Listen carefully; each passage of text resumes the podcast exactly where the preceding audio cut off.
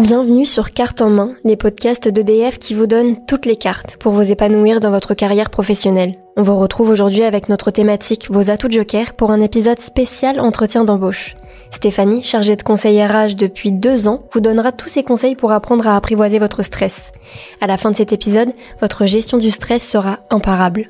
Bonjour Stéphanie. Bonjour à vous. Merci d'être avec nous pour cet épisode. Alors je vais vous poser directement la question fatale, comment bien gérer son stress en entretien? Alors déjà, il faut accepter son stress.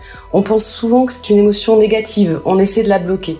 Mais au contraire, si notre corps produit du stress, c'est pour nous permettre de réagir au quart de tour à une situation qui nous challenge. Tous nos sens sont décuplés. Notre cerveau est irrigué plus vite. Donc en gros, quand vous êtes stressé, vous êtes plus intelligent, plus vif. N'oubliez pas ça. C'est vrai qu'on a tendance à oublier les bienfaits naturels du stress.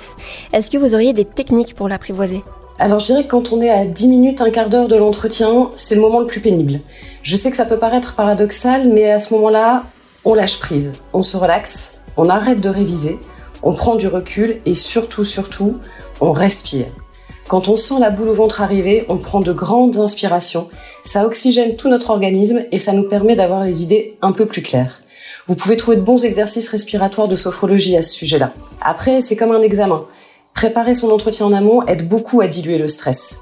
Quand on a bien travaillé son sujet, alors on est un peu plus zen. Mon conseil, vous posez quelques jours en avance pour répondre à ces quelques questions. J'en verrai trois principales. Quels sont mes atouts? Pourquoi ce poste m'intéresse? Et quels sont mes axes d'amélioration? Et puis si jamais vous avez des parties de votre parcours qui peuvent amener des interrogations ou des remarques, essayez de les anticiper et de préparer des éléments de réponse.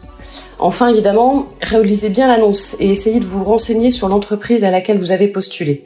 D'abord pour éviter tout malaise si le recruteur vous interroge à ce sujet et parce que c'est un signe de curiosité, de respect et de motivation.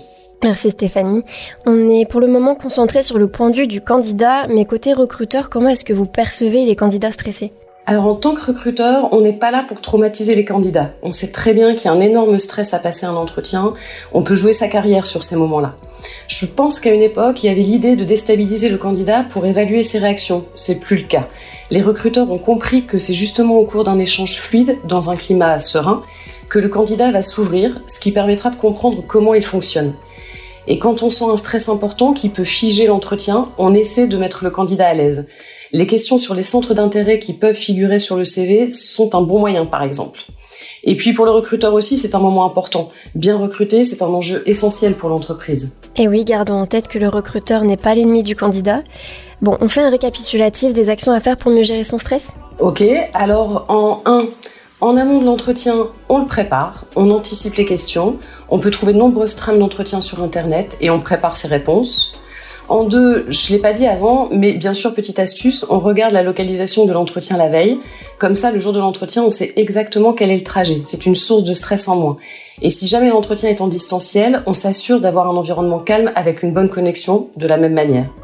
En trois, le matin de l'entretien, on se motive. On fait tout ce qu'il faut pour booster sa confiance en soi, que ce soit en se répétant des phrases motivantes, en écoutant des podcasts ou des musiques. En quatre, quelques minutes avant l'entretien, on fait attention à sa respiration. C'est ça qui aide le mieux avec le stress.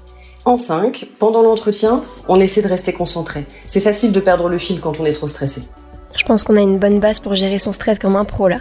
Est-ce que vous auriez un dernier commentaire pour terminer? Surtout, n'oubliez pas que si vous avez été convoqué à un entretien, c'est que votre profil est intéressant pour le poste. Vous êtes légitime à passer cet entretien. Le positif attire le positif, alors n'hésitez pas à vous mettre dans une bonne énergie. Ça va vraiment vous booster et vous arriverez dans le bon état d'esprit à l'entretien. Le recruteur n'est pas là pour vous faire stresser, au contraire. Soyez vous-même, ne prétendez pas être quelqu'un d'autre. On est là aussi pour voir si vous pouvez correspondre humainement avec les valeurs de l'entreprise et de l'équipe à intégrer. Et aussi, ayez en tête qu'on ne cherche pas la perfection. On sait bien qu'elle n'existe pas. Faites au mieux, le recruteur verra votre motivation. Merci beaucoup Stéphanie pour ces mots. Nous espérons que tous ces conseils permettront à nos auditeurs d'être totalement maîtres de leur stress et de briller à leur entretien. Si vous avez encore des questions, chers auditeurs, n'hésitez pas à nous les poser sur nos réseaux sociaux. Nous nous ferons un plaisir d'y répondre. Si cet épisode vous a intéressé, nous vous invitons à écouter les autres épisodes de vos atouts Joker et à découvrir les autres thématiques de carte en main. À bientôt!